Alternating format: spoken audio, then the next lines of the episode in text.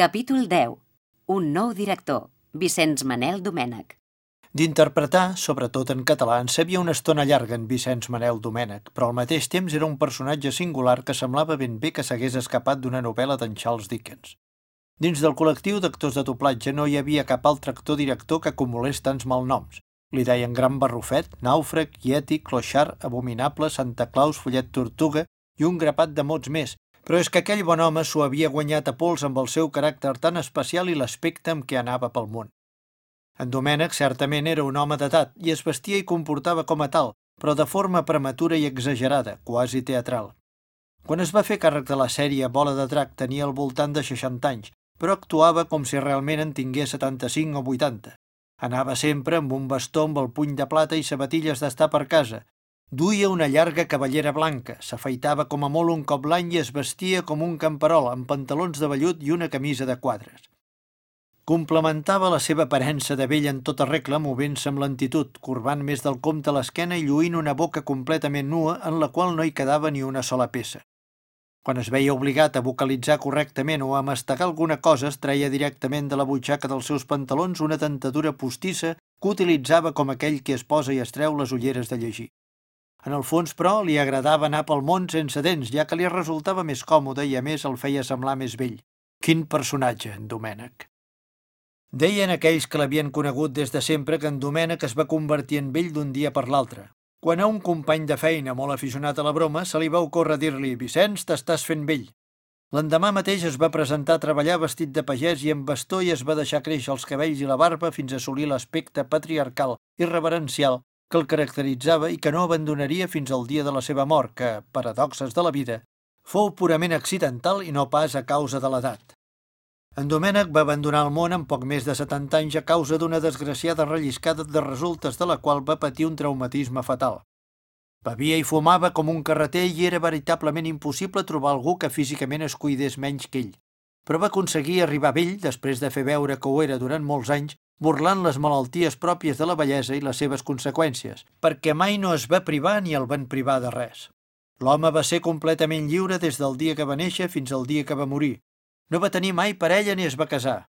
Va viure tota la vida en el gran pis de la seva família a l'Eixample barceloní, primer amb els seus pares, gent de molta categoria, deien, i després amb la seva germana gran, també soltera, que en morir abans del previst va deixar-lo completament sol al món, i també en aquell gran pis familiar carregat de records i de trastos de tota mena, on les males llengües deien que s'hi acumulaven tones de diaris i revistes i on la policia fins i tot hi havia trobat el cadàver d'un amic circumstancial amb qui en Vicenç havia compartit borratxera la nit anterior i a qui hauria deixat dormint la mona en una habitació qualsevol de les moltes que tenia el vetust habitatge. Val la pena dedicar una estona a aquest episodi perquè és digne de novel·la. Explicaven que l'endemà de la borratxera en Domènec havia continuat amb la seva vida bohèmia i completament desendreçada sense recordar que la nit anterior havia deixat un desconegut dormint a casa seva. Un desconegut que havia afinat de forma natural en aquell llit estrany i a qui la seva família estava buscant de forma desesperada perquè havia desaparegut sense deixar cap rastre. Les pistes policials van determinar que el desaparegut havia estat vist per darrer cop en un conegut bar de copes de la Rambla en companyia d'un habitual del local. Un personatge veritablement característic i fàcil de localitzar, expliquen que va dir l'encarregat del local a la policia, ja que és el follet Tortuga en persona. Quan els agents de policia van localitzar en Domènec i el van interrogar, de seguida van veure que no es tractava d'un criminal que treia les víctimes a casa seva per matar-les i esquarterar-les, sinó que es tractava d'un element tan extremadament deixat i despreocupat que fins i tot li havia passat per alt que feia dies que compartia habitatge amb un cadàver mig putrefacte.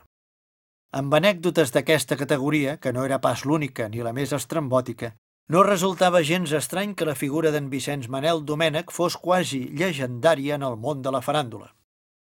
Deixant al marge la seva vida personal i el seu aspecte físic, cal remarcar que com a intèrpret en Vicenç era un fora de sèrie.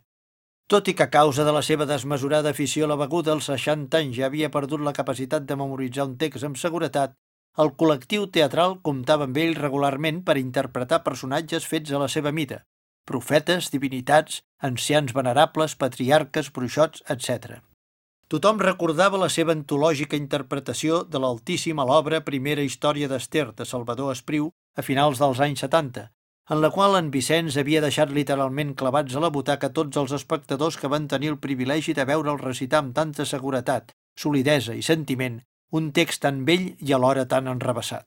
En Domènec proporcionava tanta presència i qualitat als muntatges teatrals que normalment els responsables de l'obra assumien les seves exigències a l'hora de signar contracte.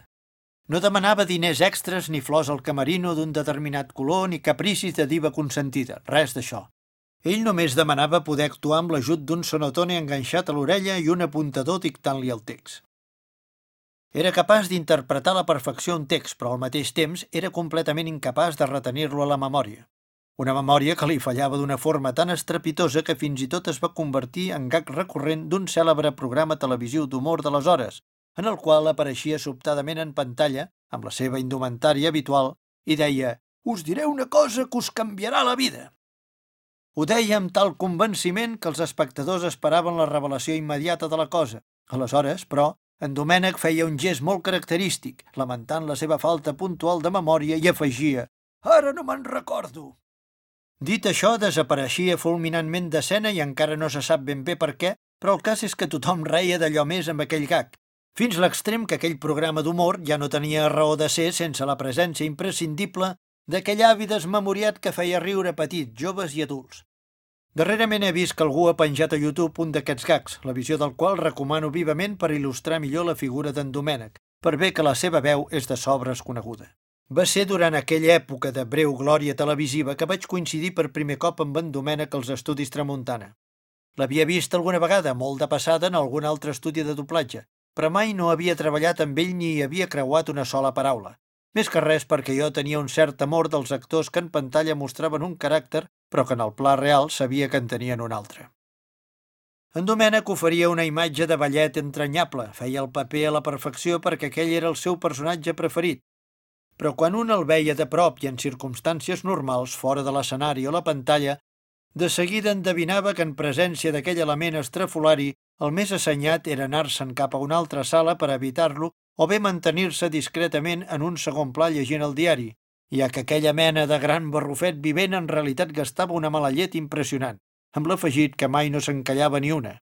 Deia el que pensava de tot i de tothom i no s'estava de pregonar en veu alta que tal o qual actor o actriu eren tal cosa o tal altra, sense que li importés gens ni mica que algú proper a l'interessat, o fins i tot l'interessat mateix, fossin presents en la mateixa sala.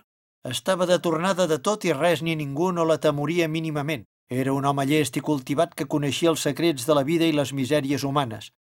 Al mateix temps tenia l'absoluta certesa que no li quedava gaire temps de vida, per tant, que tants pebrots, deia, a hores d'ara no m'estaré pas de dir el que penso. El dia que em vaig assabentar que el nou director de la sèrie era en Vicenç Manel Domènech va ser com si m'haguessin llançat una gerra d'aigua freda al damunt. Fins aleshores me n'havia sortit prou bé sota la direcció d'en Joan Pera, el meu primer director, amb qui treballava de forma força relaxada, ja que feia ben bé un parell d'anys que hi tractava. La presència d'en Domènec, però, ho va capgirar tot perquè el seu nivell d'exigència i el mal caràcter que gastava no eren pas un secret a la professió. El canvi de direcció era del tot necessari perquè en Joan Pera li havia sortit una proposta teatral força interessant i per tant no podia continuar assumint el compromís de dirigir diàriament una sèrie de llarga durada com Bola de Drac.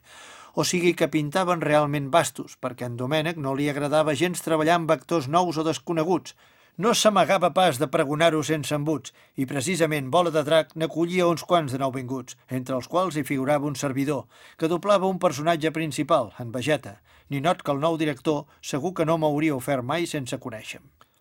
El primer dia que es va seure a la cadira de direcció, en Domènec va assentar les bases de la futura relació amb els seus dirigits, o sigui, nosaltres. Heu de saber que per mi un actor que no conec de res és una merda, perquè si fos un bon actor segur que jo el coneixeria, va sentenciar. Tothom va callar. Al mateix temps, però, les tripes dels actors i les actrius més joves van començar a regirar-se mostrant un evident estat de nerviosisme.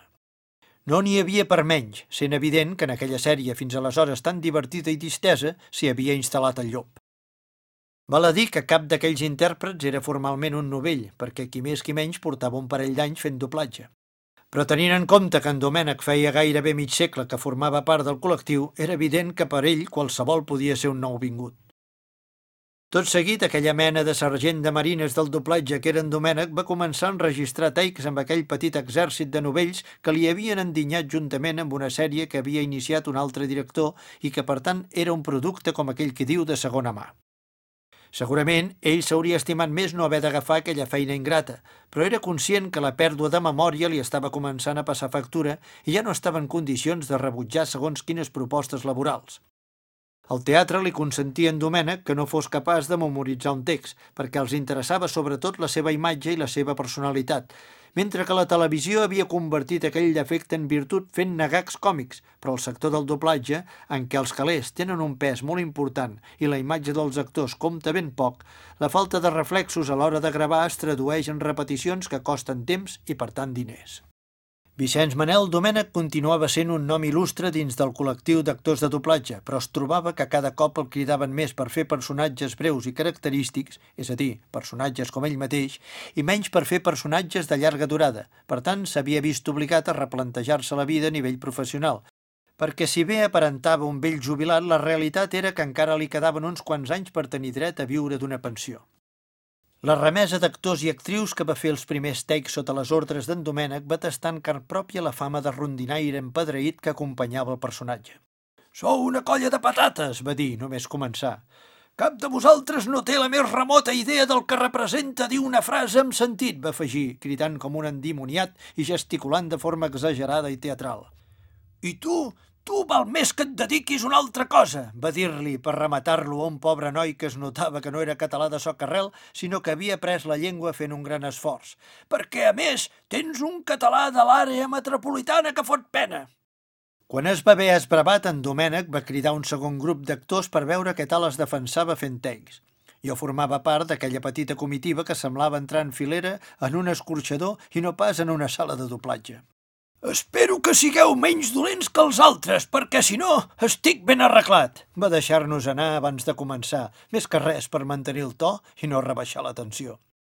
Tractant de contenir els nervis, em vaig limitar a concentrar-me al màxim per doblar el meu personatge amb la màxima correcció. Els altres dos actors que m'acompanyaven van fer el que van poder, ja que amb la tempesta que ens estava caient al damunt a tots plegats, era veritablement difícil no perdre la calma. Quan els membres d'aquell segon grup vam sortir de la sala de gravació vam rebre un tracte semblant als anteriors, però més personalitzat. Un tenia la carrera d'advocat acabada, però pretenia obrir-se camí com a actor de doblatge. En Domènec ho va endevinar de seguida, ja que li havien parlat d'ell abans de fer-se càrrec de la sèrie. Tu deus ser l'advocat, oi? va dir-li directament. L'altre ho va confirmar amb un sí gairebé imperceptible, com quan un membre de la Gestapo preguntava un sospitós si era jueu i l'altre es veia obligat a admetre-ho, tot i saber que seria enviat directament a la càmera de gas. Et donaré un bon consell. Busca't feina en un bufet. Amb els anys m'ho agrairàs. Només li va dir això. Aquell va ser, sens dubte, el missatge més breu i respectuós, però alhora el més dur. Tot seguit es va encarar el segon membre del grup. T'haig de felicitar, noi! Saps per què? Va dir-li deixant entreveure que després de la felicitació inicial vindria la inevitable garrotada. L'altre no va saber què contestar, només va mig somriure. Aquella situació se li escapava completament de les mans i havia perdut fins i tot el control de les seves pròpies reaccions. Et felicito, perquè els teus pares deuen ser molt i molt amics dels amos d'aquesta empresa, perquè si no, ja m'explicaràs com s'entén que algú tan rematadament dolent com tu estigui aquí fent doblatge. En Domènec s'anava superant a mesura que se sentia més i més còmode fent el paper de gran inquisidor. Jo vaig pensar que sent l'últim a rebre la sentència, l'arenga final que m'esperava seria de l'alçada d'un campanar, perquè ja m'havia donat que en Domènec exagerava molt la nota per mantenir viva la llegenda de personatge complex i difícil que ell mateix havia alimentat durant molts anys. Finalment, l'ogre ni tan sols se'n va adreçar. Va fer com si no hi fos. Em va ignorar com si realment fos del tot invisible. Tot seguit va continuar fent teatre per ell mateix, maleint el dia que li havien endinyat aquella sèrie i aquella colla de patates inútils que no servien per res. Jo em vaig quedar amb una sensació estranya. No vaig saber quina conclusió extreure del fet que el nou director de la sèrie ni tan sols s'hagués pres la molèstia de criticar-me. Un tècnic de so que voltava per allà i que era gat vell en la matèria em va aclarir una mica les idees. Si no ha carregat directament contra tu és bon senyal, va dir, amb la seguretat i el mig somriure dels que han viscut ja moltes batalles. L'endemà de la tempesta inicial, la normalitat es va començar a imposar. En Domènec es va veure obligat a continuar exercint durant un temps el paper de gran inquisidor, però, és clar, fer sempre aquell paper cansava i al final no li va quedar més remei que començar a afluixar. De tant en tant deixava anar algun estirabot, rondinava una estona i feia la seva sessió diària de teatre, més que res perquè, fallant-li com li fallava la memòria, l'única sortida digna que li quedava era mantenir en forma la imaginació i l'art de ser permanentment corrosiu. Curiosament, però, en Domènec i un servidor, amb el temps vam acabar establint una relació gairebé amistosa. Durant les primeres setmanes el tracte va ser francament distant. Podíem passar vàries hores seguides fent takes sense intercanviar ni una sola paraula. Jo em limitava a doblar en Vegeta i en Domènec a posar una creu damunt de cada take realitzat i a donar l'ordre de passar al següent. Si no deia res, volia dir que tot anava bé, perquè el que no feia gairebé mai aquell vell rondinaire era dir que una interpretació era correcta. Si no podia rondinar una mica, s'estimava més callar. El tracte amb la resta de membres de l'equip artístic també es va anar estovant. La sèrie s'enregistrava diàriament i cada capítol ens obligava a conviure un mínim de 3 o 4 hores. En Domènec no va poder mantenir durant gaire temps més el seu estatus de gran inquisidor. Continuava dient a la cara de qualsevol tot allò que li venia de gust o li passava pel cap, però cada vegada amb un to més resignat. De mica en mica la gent va deixar de tenir-li por i sobretot les noies van començar a tractar-lo com el que veritablement era, un home d'edat orgullós que l'únic que reclamava era respecte i atenció. Finalment, tothom tractava en Vicenç Domènec directament de tu, i tot i que se'l respectava com a director de la sèrie, ningú no se n'estava de riure obertament amb les seves sortides de to o les seves excentricitats. Ell mateix, d'altra banda, ja no feia cap esforç per amagar la satisfacció que en el fons li produïa tenir l'oportunitat de transmetre els seus coneixements professionals a tota aquella colla d'aprenents. Es va donar completament per vençut el dia que va finalitzar la primera etapa de la sèrie i, seguint el costum del col·lectiu, es va celebrar un sopar en el qual en Domènec va accedir a fer-se una fotografia envoltat de tots els membres de l'equip i en la qual l'ogre entre tots els ogres va aparèixer somrient. Jo vaig començar a agafar una certa confiança amb en Domènec acompanyant-lo de tant en tant en cotxe fins a casa seva. Com que l'home es despistava de mala manera, molts dies es presentava a l'estudi de doblatge sense les dents postisses i aleshores tenia un problema. Com que no podia vocalitzar correctament, no podia doblar en Follet Tortuga, el personatge que ell també interpretava la sèrie. Qui em va parir? Les dents! M'he deixat les dents a casa! Cridava quan s'adonava que s'havia canviat els pantalons i no havia pensat d'agafar la dentadura postissa de la butxaca dels que havia deixat per rentar. Aleshores jo m'aixecava, agafava les claus del cotxe i deia «Au, vinga, Vicenç, anem a buscar les dents». Durant aquells recorreguts d'anada i tornada en cotxe per la ciutat a la recerca de les dents oblidades, vaig aconseguir que a poc a poc en Domènec comencés a parlar-me amb una certa normalitat. L'home era una mica com en Dalí. Quan s'adonava que no li calia actuar perquè a prop seu no hi havia públic ni càmeres, aleshores es relaxava i començava a comportar-se com l'home corrent que en realitat era, deixant descansar una estona el personatge que normalment l'acompanyava. Amb el temps, les estones compartides amb en Domènec es van estendre una mica més enllà de portar-lo amunt i avall en cotxe a buscar les dents. Aprofitant l'amistat comuna existent amb un altre actor de doblatge, Josep Maria Portillo, un home d'edat i amb una veu prodigiosa, però que mai no havia assolit la condició de primera figura, vaig començar a sortir de tant en tant amb aquell parell de velles glòries del doblatge, els quals, quan estaven entaulats i s'havien pres un parell de copes, eren capaços de repassar fil per de la vida i miracles de tots els membres del col·lectiu. En Domènec era una mena de degà dels gats vells de la professió, tot i que a l'hora d'aprendre un text li fallava la memòria quan es tractava d'explicar anècdotes, recordar vivències passades o reviure situacions singulars, la seva matèria gris era tan fiable com el disc dur d'un ordinador. Era una enciclopèdia vivent i el seu coneixement de les clavegueres del col·lectiu i els seus membres només era comparable al domini absolut que tenia de la llengua catalana. Un bon dia en Domènec es va sincerar i em va dir clarament allò que pensava de mi com a actor. No ets ni seràs mai una gran veu, però un català t'expresses molt correctament, fins i tot quan xerres a tota pastilla, va sentenciar el vell mestre. En escoltar aquella sentència vaig donar per ben empleats tots els viatges en cotxe que havia fet acompanyant de franc en Domènec i totes les copes, cubates, dinars i sopars que li havia pagat des que l'havia conegut, que no eren pas pocs. I per descomptat vaig oblidar per sempre més les males estones que m'havia fet passar de bon principi, quan en fer-se càrrec de la sèrie Bola de Drac havia tractat tot l'equip artístic de patates sense remei. Jo sabia que en Domènec era un exagerat que sempre es movia pels extrems, però al mateix temps endevinava que, en essència, la sentència magistral que m'havia ofert gratuïtament i sense necessitat no tenia preu, perquè aquella certament era una opinió exagerada, però al mateix temps es tractava d'un veredicte sincer, ben fonamentat i gens interessat. Amb aquella sentència vaig aconseguir una bona dosi de confiança en mi mateix, que no era pas poca cosa en aquella professió tan complicada. No sóc ni seré mai un dels millors, vaig pensar, però en català puc moure'm tranquil·lament per la banda mitjana. A Bola de Drac hi han participat molts actors de doblatge peculiars, únics, entranyables.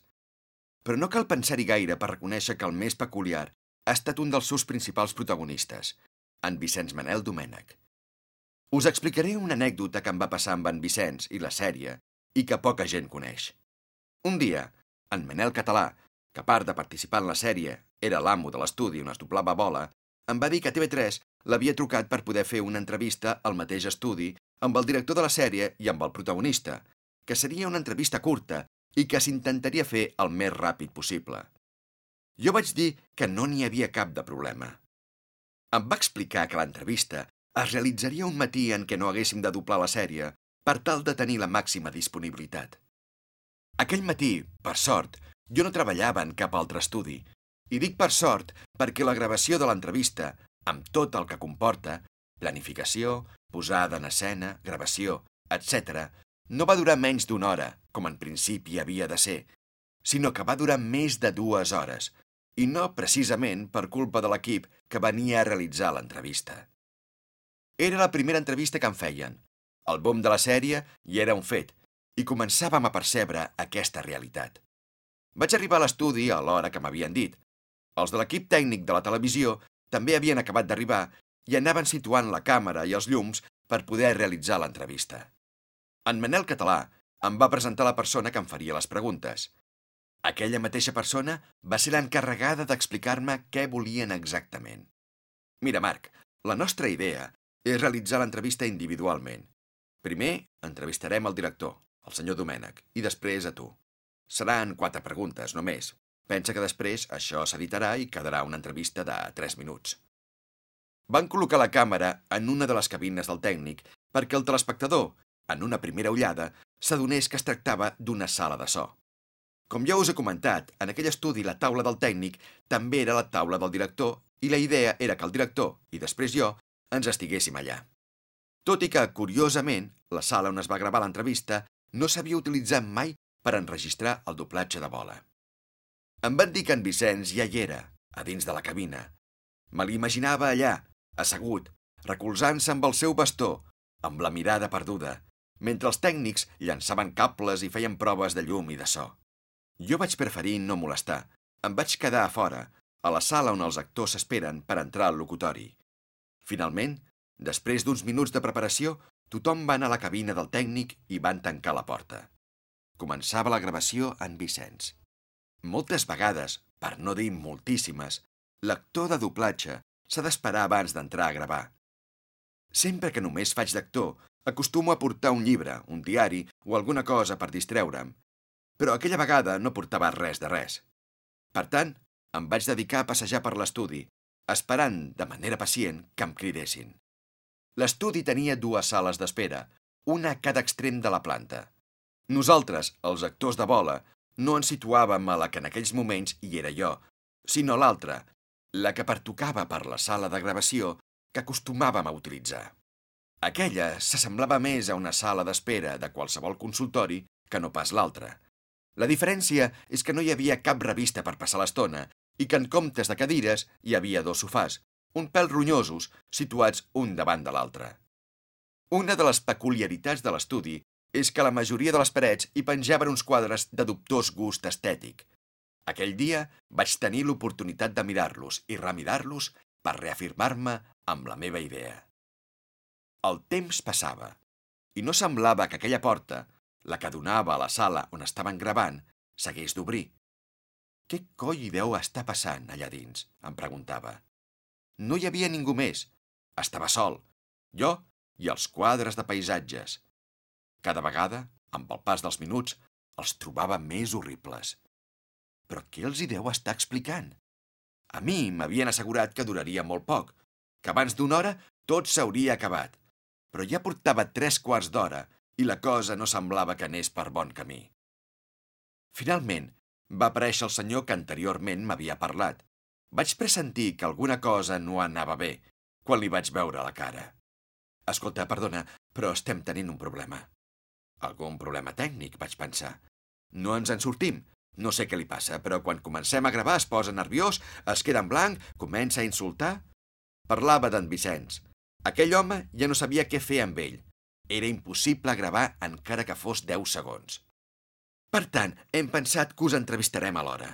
Tu t'asseus al seu costat, li farem la pregunta i en el moment que vegis que no respon, t'incorpores. Fantàstic, vaig pensar.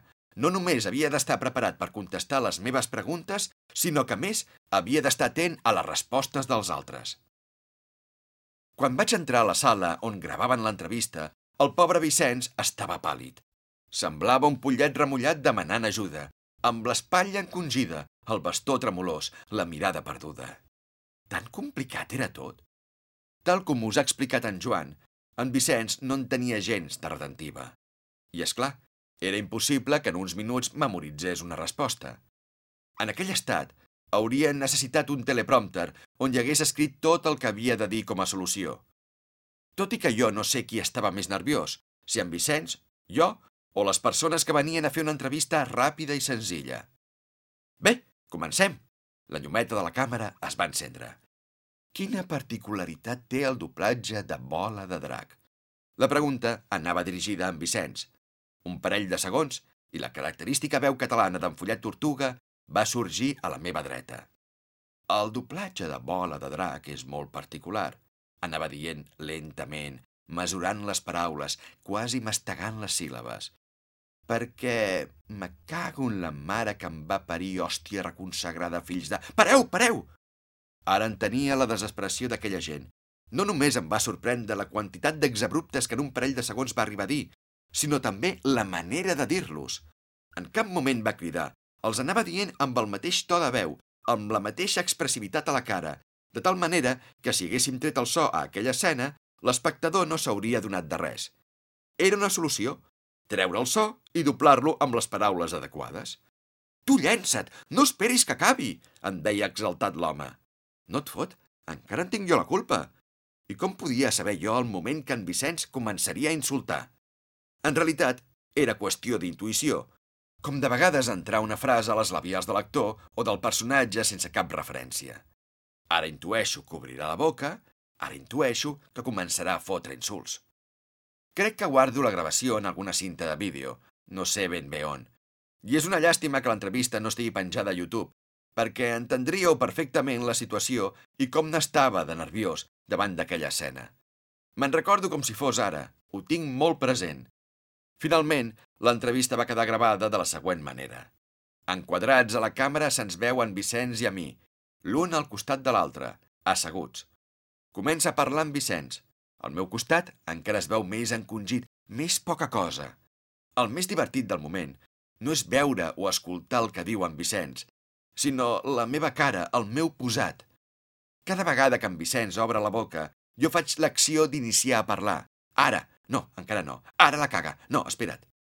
Aquelles paraules silabejades, expressades amb un to calmat, qui ho diria, progressant amb una cadència relaxada, com si l'avi parlés al net abans d'anar a dormir. I en un moment vaig triar aquella com hauria pogut triar qualsevol altra, amb llenço abraonat i continua el que estava dient el bo d'en Vicenç.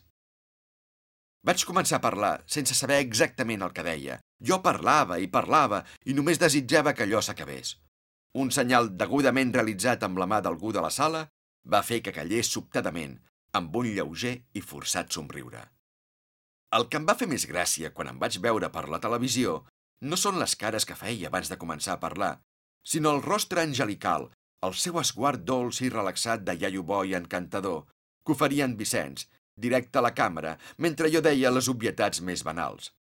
Com si l'home no hagués trencat mai cap plat, Qualsevol que hagués vist la imatge no es podia imaginar que entre aquell somriure de iaiet entranyable s'hi amagava una boca on s'hi desplegaven els insults i els exabruptes més bèsties que en directe i en persona he escoltat mai.